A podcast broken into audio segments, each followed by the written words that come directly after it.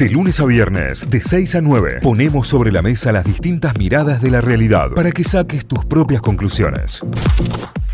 La listita. Qué bien, eh, qué bien. Estamos para el taller de canto junto con Sandra. No, si vamos a por ello. En cualquier momento, en cualquier momento. Sí. Eh, ¿Quién quiere arrancar? Vos, ¿Quién vos. quiere- Ah, yo tengo que arrancar. Sí, siempre es así, es una ronda. Uy, ya tengo que arrancar. ¿Me entendés? Bueno, atención, atención. Mi recomendado para la listita del día de hoy es. Is, is, is, Es Cayo El Alberti. Reino. Cayo Alberti los recomienda. El Reino, chicos, eh, así como lo escuchan. El Reino, temporada 2, en este caso, en realidad eh, la temporada 1 se estrenó hace eh, dos años. 2021 fue la Sí, temporada sí. 1, ¿no? Bueno, eh, temporada 2 llega en 2023. Si no vieron la 1, véanla. Eh, el Reino es una serie que trata sobre eh, un pastor evangélico con eh, ambiciones desmedidas, no solo en lo económico, sino también de poder, y que cuando esto ya llega a su máximo pico de poder y de ambición dentro de la religión, ¿dónde va a incursionar, si querés más poder? En la política. ¿Eh? Y una cuestión muy bolsonarista ahí, con toda la iglesia evangélica por detrás, bancando este proyecto, bancando la candidatura presidencial de Emilio, protagonizado por eh, el pastor Emilio, protagonizado por Diego Peretti. Su pareja es Mercedes Morán, en un papel brillante, brillante, brillante de Mercedes Morán. Creo que eh, no estuvo mejor elegida la pareja para esto eh, de, de Peretti y Mercedes Morán. O sea, si hubiesen querido elegir mejor pareja para esto es... Además, la forma en la que está contada, eh, pensemos que Emilio es un pastor carismático, ultra carismático, que llega a las masas, que llega a la gente con una particular forma de orar, una particular forma de ser, una particular forma de predicar. Y Mercedes Morán es su sostén absoluto en todo, pero también es la cabeza maquiavélica Sí. detrás Sí. del pastor. La Y es- cabeza pensante es Mercedes Morán. es ella y él es quien ejecuta, digamos, en este caso, ¿no? Serían casi como un, un- un, eh, eh, eh, digo, si lo tenemos que ver como en un dúo, quién, quién piensa y quién ejecuta, autor material, autor intelectual, definitivamente Mercedes Morán es la, el personaje de la autora intelectual y a su vez, a su vez, de los dos es quien tiene la mayor ambición. Lejos, o sea, la mayor ambición lejos. Bueno, muestra mucho de lo que tiene que ver con el manejo de la iglesia evangélica dentro de una serie de ficción, chicos. Después cada uno toma de ahí lo que quiera, lo que le guste o lo que no. Eh, lo que sí fue una serie que en su momento hizo enojar y mucho a gran parte de la iglesia evangélica eh, y esto puso de alguna u otra manera eh, eh, en vilo o, puso en duda toda la legitimidad de gran parte de la iglesia evangélica. Eso es la, temporada 1. Para quienes la vieron, no voy a decir cómo termina porque no quiero spoilear nada a todo aquel que no la haya visto. Ayer hablaba con gente que no había visto la, la primera temporada, entonces hoy voy a arrancar recomendando la 2, que eh, todo ya viene desde un desenlace previo, que es en la 1 que la, la 1 la habíamos recomendado acá como algo que estaba muy bien, pero, pero tenía cierta dosis de eh, ciencia ficción en algunos momentos o en algunos Sí. casos que podían llegar tal vez, en mi caso particular, creo, a manchar un poco un guion y un argumento perfecto hasta ese momento, ¿no? Pero bueno, también obviamente hay que entender que es una serie y hay que dejar de buscar realidad en las series, más allá de que lo que veamos se acerque mucho a la realidad, tenemos que entender que es Que puede estar pintando una situación, Claro. pero no, Eh, a mí me pasó... no representándola. Particularmente me pasó que por momentos me enojaba y digo, che, tengo que dejar de buscar la dosis de realidad en esto porque se trata de ficción. Más allá de que muchas de las cosas que cuentan, me encantaría que sean realidad o que cumplen con parte de la realidad que yo creo que es, ¿no? Y en ese caso se da, se da de esa manera. El Reino 2 viene para confirmar muchísimas, muchísimas eh, situaciones que se dieron en la 1 con nuevos personajes, con eh, nuevos ribetes. El papel de Joaquín Furriel también en, en el papel del lobista internacional, que es quien dice que va a llevar a Emilio, al pastor Emilio, a la presidencia del país, es tremendo, es tremendo. Sí, ya lo, ya lo era en la primera temporada. En la primera temporada era una locura, en el segundo ya con muchísimo más poder y eh, de alguna manera y muy entre comillas gobernando un país desde una oficina en Puerto Madero a través de eh, la implementación de, de- de poli- de- de- de toda una apuesta audiovisual tremenda, Claro. tremenda en ese último piso de Puerto Madero, es una locura, una locura. eh, verlo y pensarlo desde ese lugar. Y también se acerca mucho a ciertas realidades, lo cual no quiere decir que sea cierto, digamos, cual. ¿no? Pero como es el, el máximo representante de lo que se conoce como el círculo rojo que son quienes eh, tienen el poder económico y quienes creen que gobiernan en el país cuando hay un monigote de la altura de ya sea el pastor Emilio o Bolsonaro, ¿no? Gobernando, gobernando un país. ¿Me gustó la segunda temporada? Sí. Eh, ¿Me gustó más cuando hice el ejercicio de querer buscarle la dosis de realidad a todo? También.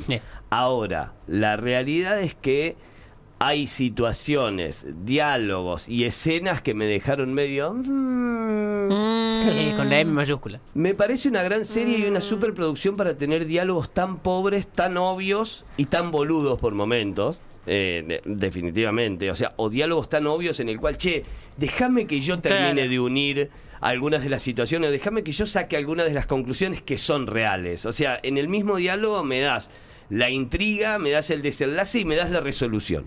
Como eh, absolutamente todo.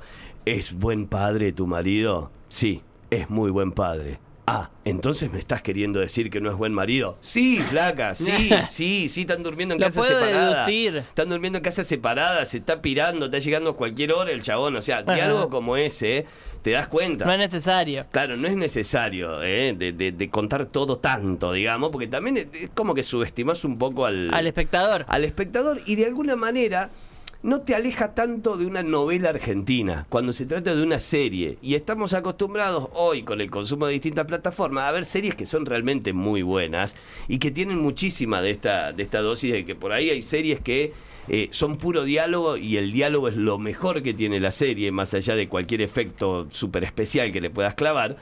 eh, o, o más allá de la cantidad guita que se haya invertido, el diálogo lo es todo. Bueno, en este caso, eh, los diálogos, eh, de- de- chicos, vean, hablen con los guionistas, hablen sí. con, con quienes eh, eh, definitivamente escribieron los diálogos y los cruces de las escenas que se fueron dando.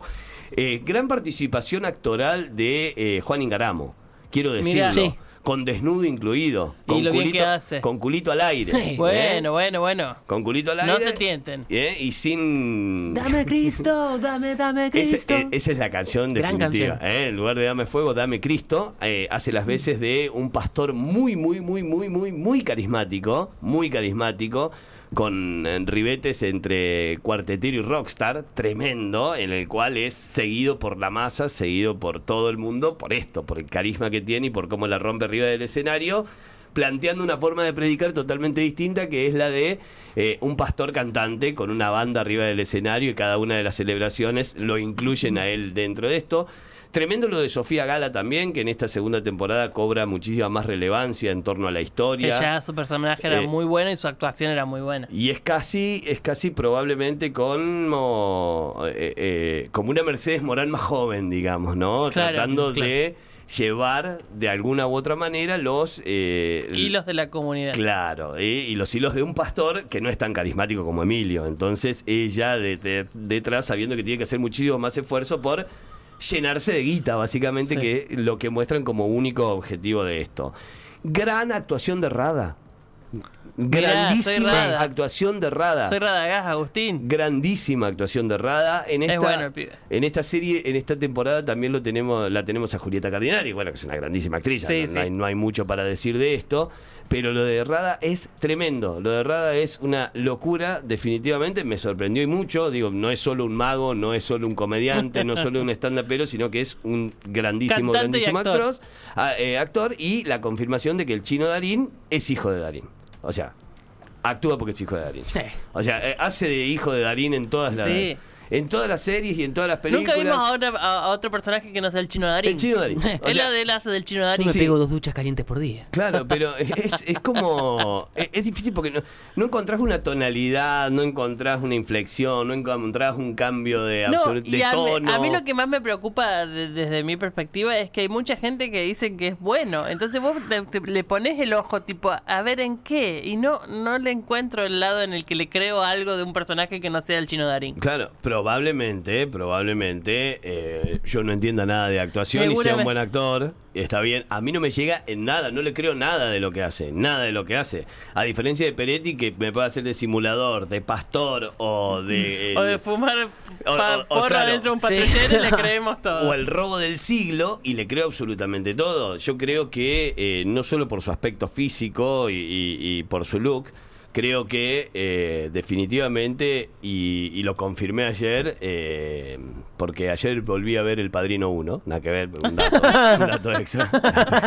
Podría haber sido una listita en 1980, Claro, pero ¿Cómo no. masacrar a mi niño? Pero eh, definitivamente Peretti es nuestro Al Pacino. Ah, lo quiero, ¿Eh? sí. Y los, sí, peleo, sí, sí. los peleo con este termo de agua tibia, si quieren. O sea, para mí, eh, Peretti es nuestro Al Pacino, no solo en su aspecto, sino que le creo absolutamente todo. Le compro un auto usado, o sea, lo que me venda, lo que me venda Peretti. eh, Hace poquito vi una, eh. una nota de Darín, Darín Ricardo, Darín con Tartu. Eh, Sí, el- Tartufoli. en- estaba en Intrusos, no sé si sigue todavía, porque no sé si es viejo o nuevo la nota, pero hablaba sobre que Tartu le decía, hay mucha gente que no, no, no gusta de tu actuación porque dice que siempre haces de Darín. Y Darín le, le cerró, le dio una explicación espectacular diciendo que eh, son distintos métodos de actuación. Hay gente que, como por ejemplo Christian Bale, que aumenta 50 kilos por un papel y después los baja y todo, y son actores que encuentran ese modo. Y el método de Darín es como más sutil, encontrar cosas internas de los personajes y demás. Y son distintos métodos de actuar. Quizá el chino también va por ese lado, ¿no? Porque Hay hijo. quienes conocen. hay Te quienes- queremos, Santi, porque vos le remás todo el chino ahí. No, Ah, hay quienes Darín. conocen a Darín desde Darín. hace muchísimos años y dicen que también Ricardo Darín al principio le costaba mucho llegar, digo, y que, que más allá de ser un actor popular eh, o galán o lo que sea, le costaba muchísimo llegar al público desde papeles distintos. Sí digo que para mí Da- Ricardo Darín se ha convertido en un grandísimo Es actor. tremendo actor, y, tremendo. Y ha podido saltar la línea de nueve reinas. Creo que, que, que todo lo que le tiraban a Darín era, era nueve reinas, ¿no? De, de alguna manera. Pero creo que definitivamente el chino Darín, hasta el momento, no, chico. No, no, no. no. Entonces, No, más o no, menos coincidís con nuestra oyente que decía se abrieron muchos temas, pero no les dio el Sí, tiempo para ah, cerrarlos, digamos. Perdón, y quiero. Me sorprendió el final, más allá de que eh, sabía que eran seis capítulos, pero como que me los, los iba viendo uno detrás de otro, me sorprendió el final. Eh, digo, ah, es el capítulo final este. Me di cuenta al final de la serie, cuando terminó, y viste que Netflix ya te recomienda sí, ver sí. otra cosa. Pero lo que me sorprendió del final es que abrieron tantas puertas, tantas puertas, que decidieron cerrarlas todas juntas en el último capítulo. o sea que no habrá ver tercera. No, y, y hay una resolución muy acelerada de todo, No, es digamos. temporada final, no va a haber tercera. No, va a haber terminó. tercera. Ah. Sí, Y hay una resolución muy acelerada de todo, desde el llamado ese de, de Rada en inglés. A, de- No, no lo vi, no no la lo vi. vio, la Santi no la vio No, no tampoco. vi. Bueno. a- anoche terminé el segundo capítulo recién. Bueno, No, en, no. El, en el sexto capítulo se resuelve todo, todo, todo, todo, todo en cuestión de 15 minutos. Que vos decís, che, capaz quedaba para un capítulo más, o dos capítulos más como para ir de a poco, porque la verdad es que la serie viene con un ritmo zarpado, viene bien, y en el último que meten un sprint así, que dijeron, bueno, tenemos que cerrar estas ocho puertas que abrimos, las tenemos que cerrar ahora, y me dejó como, eh, como final está bien, ¿eh? Es Bueno. como, como final está bien, creo, porque después le decimos, eh, lo estiraron al pedo, ¿es un final bueno o es un final malo? Es un final y basta. ya, claro, como, como dice Marge. Eh, en líneas generales, más allá de, de la crítica que hice, me gustó la segunda temporada del Reino. No es Breaking Bad, chicos, no esperen ver Game of Thrones, pero está bien. Bueno. Es una serie mirar. Acá nos, nos acotan que hay un actor cordobés en la serie, se llama Rama Méndez Sí. Roy, y eh, dice no sé cuál es el personaje porque no la veo. No, y me parece, me parece zarpado y te das cuenta que es cordobés porque habla muy bien en cordobés. Ah, Eh, claro, sí. Habla muy bien en cordobés, no es un cordobés eh, impo- impostado. Claro, no, es- no le está sacando un porteño. Y que automáticamente el chabón habla y decís, che, es cordobés. Claro, eh, Sí. te das cuenta que decís, che, es cordobés el chabón. Y, Sí. está, y está muy bien en eso. Pero bueno, eh, ay, el- me, me faltó decir sobre Peter Lanzani este rol medio entre entre Juan Grabois y un Mesías, digamos, entre Mesías y Juan Grabois, que veo raro, digamos, raro. el personaje era raro desde el principio. Claro, es medio raro, pero no está mal, digamos, está bien interpretado. Lo que- el personaje de la serie en sí, Sí, sí, sí. es medio raro, es, eh, es, es eso, es Juan Grabois y un Mesías. Eh, eh, encuéntrenlo por ahí porque me, me- me- me hizo esa referencia, Sí. digamos, me llevó a esa referencia. Hay una gente que dice Mercedes Morán y, Sofi, y Sofía Galán.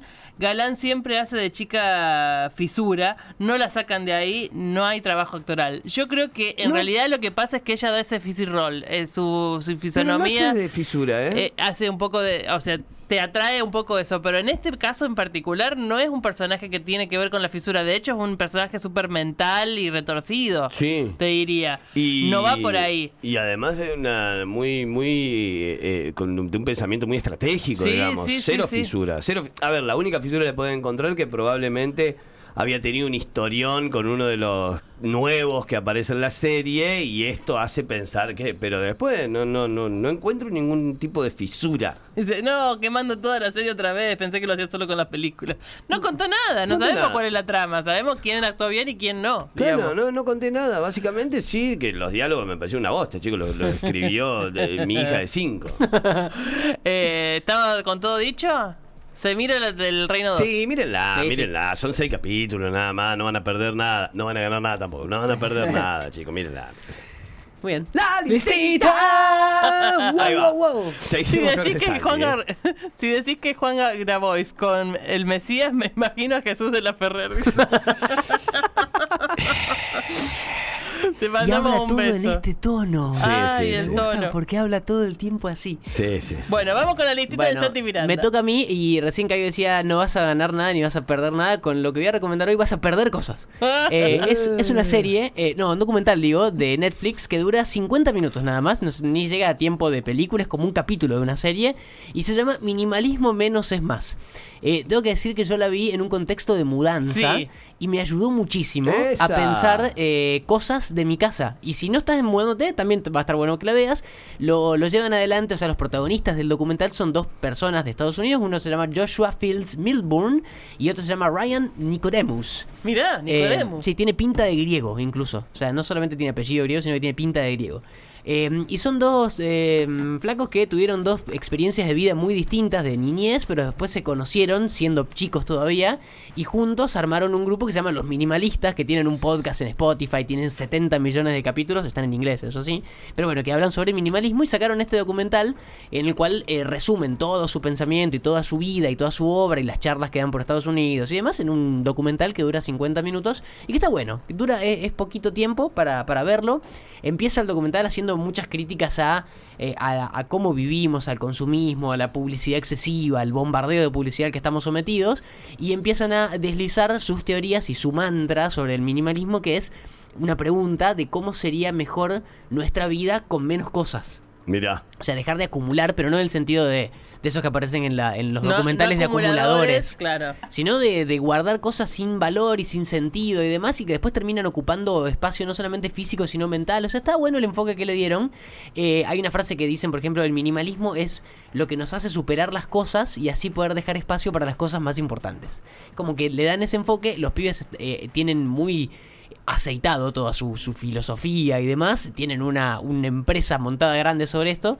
Cuando decía que cada uno tiene una historia muy distinta, porque uno cuenta que cuando era chico era muy pobre, pero pobre nivel eh, que necesitaban ayuda del gobierno para subsistir y demás. Y el otro todo lo contrario, que tenía una mega empresa, qué sé yo, familiar. Y los dos se encuentran con esta realidad y empiezan a desarrollar el minimalismo como estilo de vida. Y lo que tiene el, el documental, que después de contarte todo y demostrarte todo, con muchos casos de gente por fuera de ellos dos que, que aplicaron sus técnicas y que le fue bien en distintas cosas, tienen un desafío que lo empecé a hacer Epa. eh, y que no, ya, ya lo abandoné, No, de- bueno. pero de paja, pero que está bueno, es deshacerse de una cosa material por día durante un mes. Una cosa material durante por un mes. O sea, todos los días decís, bueno, hoy voy a deshacerme de este tarrito que junta lapiceras porque no anda ninguna lapicera en la que está. Y lo tirás Ah. o lo Ay, donás. pero me re gusta el desafío. Reacomodé, reacomodé el placar el fin de semana porque tenía que hacer lugar, sacar cosas, poner Claro. cosas, cuestiones de invierno, buzos y demás, sacar sábana, poner sábana y empecé a hacer la. Y, No lo entiende, claro. y empecé a eh, y empecé a acumular remeras que me voy a deshacer, no sé si una por día, pero probablemente todas juntas, ¿eh? Claro, Así bueno, pidan Me nomás. gusta el desafío, Entonces, ¿eh? ese es el desafío. Por ¿Y un mes. hasta qué día llegaste vos? No, hice creo que una semana y después ya me colé. Pero ya una semana es un número. Yo, Sí, había- siendo de- cinco en casa, te digo Saqué que. siete cosas. Eh. Bueno, y, te- y decía que justo yo lo vi en contexto de mudanza. Esto lo empecé a hacer antes de la mudanza, pero lo, lo volví a ver en contexto de mudanza. Y ahí mientras estás mudándote, empezás a encontrar cosas que decís, ¿qué carajo, ¿por qué carajo guardo esto? Y lo terminás de- des- deshaciéndote, lo donás o lo, lo, lo desechás. Pero bueno, eh, ese es el desafío para quedarse, según lo que dicen estos pibes, quedarse con cosas que agreguen valor a tu vida. O sea, cosas que no agreguen valor a tu vida, las Vuela. se va de tu casa. ¡Fuera! Y ese es el desafío. Fuera, que vuelen. Yo empiezo hoy. Bueno, mirate ¿Qué el documental que dura 50 minutos nomás y ese no, es el no desafío. tengo tiempo para ver el documental. ¿Lo puedo hacer sin mirarlo? Sí, no, también lo puedes hacer.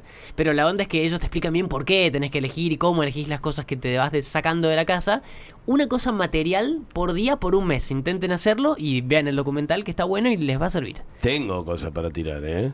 Yo te digo Sí. que me resumo al, al al El, plan, ¿eh? el problema es que después hay, hay cosas que le tiene que venir a retirar el, el- residuos especiales, digamos. Cosas que son grandes para tirar, así como una por día.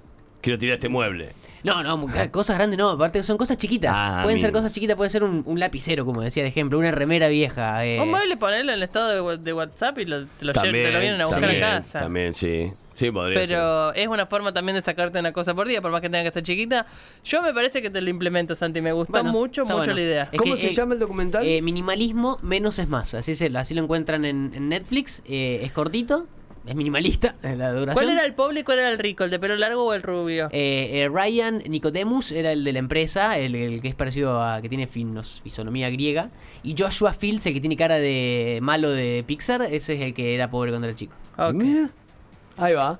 Y si los quieren buscar a los dos y le- les pinta escuchar podcast en inglés, yo lo intenté escuchar y claro, no entendía nada. O sea, entendés cosas, pero no es lo mismo una peli que un podcast. Se me complica mucho los podcasts en inglés. la peli me la banco, pero... La cantidad de, de- de energía que le tenés que dedicar a Claro, te- entenderlo. tenés que estar de- dedicado 100%, no puedes hacer otra cosa ni descuidarte un segundo, pero tienen un podcast que tiene posta 200 capítulos eh, en, en Spotify, lo pueden escuchar ahí, los pueden encontrar ahí, pero si no van a Netflix, más fácil, lo ponen con subtítulos y demás. Minimalismo menos es más es mi recomendado de hoy La listita. Lo voy a ver, eh, lo voy a ver. lo Me voy a gustó, ver. me gustó mucho, mucho el recomendado de Santi. Llega la, la CEO de la listita Sí, ahora, soy ¿eh? yo. Eh, Sí que soy yo.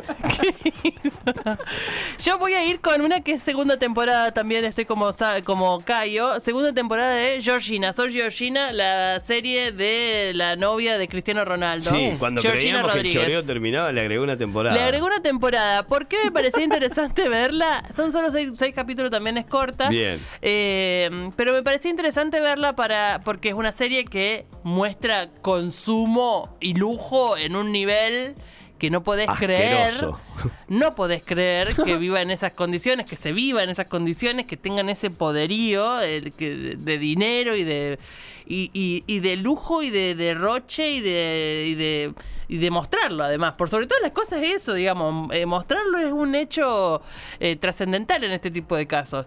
Y mm, pero bueno, la cuestión es que entre la temporada 1 y la temporada 2 que acaba de estrenarse, la familia de Cristiano Ronaldo y Georgina claramente perdieron un hijo. Claro. Porque cuando se estrenó la temporada 1 de Georgina, ella está, eh, vio el primer capítulo del estreno, digamos, en Netflix, eh, eh, recién enterándose que estaba embarazada de mellizos. En el transcurso de todo esto, digamos, ella vive su embarazo y al momento del parto tienen que comunicar que uno de sus hijos, el varón, había fallecido en el parto. Qué duro. Ángel. Eh, una nena y un nene era lo- lo- lo- el embarazo que venía trasen- eh, transitando y en el momento del parto pierden a su bebé varón. No me imagino una situación más espantosamente dramática y dolorosa que esa en el mundo, no importa Sí, quién sí. seas. Sí. Entonces, como este, esta, esta serie documental que habla de la vida personal de alguien que, que se ocupa de mostrar y de derrochar y de vivir de lujos y de... hacía convivir ese hecho absolutamente trascendental con, con- con esa realidad, digamos. ¿Cómo lo iban a contar? Y la realidad es que está bastante bien contado. Está, Mirá. al margen de lo bien contado, me parece que está eh, interesantemente vivido, si, si, si le cabe la reflexión, digamos. No va el golpe bajo. No va al golpe bajo, la serie empieza directamente ella sentada en un sillón diciendo, perdimos a Ángel. Claro. Mi- eh, yo perdí a mi, a mi bebé varón. Eh, empieza la serie eh, con imágenes de ella en la clínica. Tenés también que ser una persona que, que permita el ingreso de cámaras Claro. a una situación así de dramática. Sí, sí, sí, sí. Eh, en la clínica sola con, con su bebé, con su beba, con Cristiano durmiendo al lado. Eh, y en función de eso, cómo encarar la vida después de eso y qué decisión tomar. Y ella la decisión que toma es seguir trabajando porque necesitaba salir de eso. O sea, parte de evadir su realidad diaria, de llegar a una casa en donde había dos cunitas y de golpe había una. Eh, Qué duro. eh, ¿qué, qué, qué hago? ¿Qué hago para salir de acá? Y, y es muy impresionante ver, sobre todo en los primeros capítulos, cómo eh, al margen de que ella toma la, decisión de salir a trabajar, eh, su cuerpo, su mente, su alma no están listas para estar ahí. La, la ves en, en- en- en estadios en los que decís, pobre piba, eh, pobre piba estar ahí. El, el tránsito del dolor es muy impresionante. Creo que para los que les gusta el fútbol también van a ver un cristiano que en esta serie, en, este, en esta temporada no habla, en la anterior sí. En esta temporada no habla, pero mm, eh, pone fotos de los primeros goles de Cristiano después de la pérdida de su hijo y es muy conmovedor. Y ella cuenta que, que hay otro momento muy muy trascendental que dice yo creo que Cristiano cayó en, e- en ese momento cayó de lo- en lo que nos había pasado que fue que a las semanas de nacer su hija Bella eh, la tienen que internar por otra cuestión y está una semana internada en una en una en un sanatorio. Eh, y ahí dice Cristiano se derrumbó. Claro, como eh, le- no quería volver a entrenar no quería volver a jugar no quería eh, entonces los dos como que se pusieron en eso de tenemos que seguir trabajando. En el, en el medio de eso, la vida de lujos que llevan, ¿no? Claro. La vida de lujos, pero van a ver cómo en ningún momento, no importa qué lujo esté mostrando, ella deja de, de- en ningún momento ella deja de ser una mamá que perdió un hijo. Es muy impresionante. Me parece que en eso tiene, de- tiene cierto valor la serie, sobre todo porque se hace cargo de la situación, digamos, no es que vuelve a mostrar lujo sin, sin Sí, contar sí, la sí. trazabilidad. Eh, y, y por otro lado, en este pa- aparecen un montón de famosos, aparece Nati Peluso, aparece... eh, ¿A la- son de qué?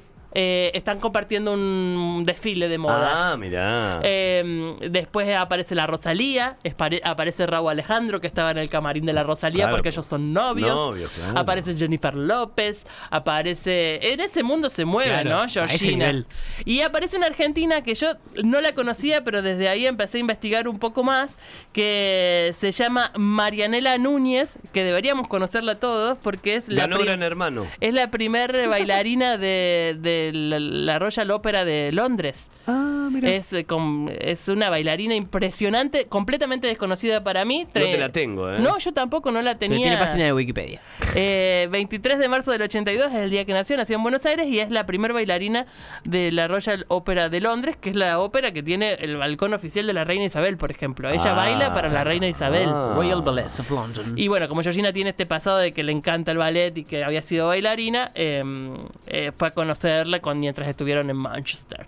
Y, y lo muestran también en la serie. Sacala a Así que si te gusta el, eh, ver carteras Hermes, es una serie que te va a gustar. Porque te- hay una cartera Hermes por, por capítulo. Si te gusta mm, ver el lujo y la vida súper extremadamente, extremadamente lujosa de alguien, es una serie que te va a gustar. Si te interesa conocer una persona que capaz nunca tengas cerca de tu, en tu vida, eh, también te puede interesar.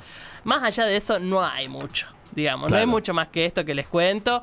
Eh, van a ver cómo viaja, cómo a los lugares que va, qué come y esas cosas que pueden resultarte interesantes o no. A mí me resulta llevadero, tipo, lo pongo y no tengo que pensar. Lo Sí, miro, sí. Claro. lo miro y veo cosas que me llaman la atención. Me llamó la atención la bailarina esta. y, y me llamó la atención lo, lo piola que es la Rosalía. Claro. Punto. Eh, Eso. Eh, no hay mucho más. No es una serie. Habla. Eh, sí, y rarísimo. No, no sabría ¿Qué decirte. No sabría decirte Chico, nació en exactamente. Luján. Es como- La realidad es que si no la ves no te perdés de nada, si la ves seguramente algo le saques de, de rédito, algo, algo de todo esto te guste. Así que nada, si la quieren ver la ven, si no la quieren ver no la ven. No sale cristiano, así que hay muchos que seguramente se bajaron directamente. Así que con eso cierro mi listita del día de hoy. La listita. Listita, listita, listita, listita, listita. De Tita Costamania, la CEO de la listita, ¿eh? Con tres recomendados. En este caso, hoy fueron tres series, o sea, dos series y un documental que se puede disfrutar en Netflix. Dice, bueno, oyente, Tita, ¿en qué momento ves una serie con un baby? Tengo al mío del- de, la misma edad que el tuyo, duerme 15 minutos nomás de siesta. Hace más de un año que empecé a ver The Office y no la termino. Yo estoy, No, bueno. yo empecé a ver The Office cuando nació el bebé y estoy en la temporada 3, o sea que no he, no he avanzado Pero- mucho. Estamos hablando de una serie que tiene nueve temporadas. Claro, sí, bueno, de pero no, no se puede avanzar porque te, te obliga a prestarle atención. Esta no te obliga a prestarle atención, o sea que podés dar la teta mientras tanto, podés cambiarlo mientras tanto, Y- podés tenerlo en la cama Claro. mientras juega y la ves igual, porque no, ne- no necesitas prestarle atención. Yo estoy eh, viendo The Office, creo que estoy en la temporada 7, casi 8. También la arranqué hace poco. No tengo un niño o niña de, de esa edad y también me cuesta verla. Es muy larga, muy Es larga. Son- larga, son, pero nueve temporadas. sí, pero todo. sirve. Todo eso. Sí, sí, sí. sí. Notify, las distintas miradas de la actualidad para que saques tus propias conclusiones. De 6 a 9, Notify, plataforma de noticias.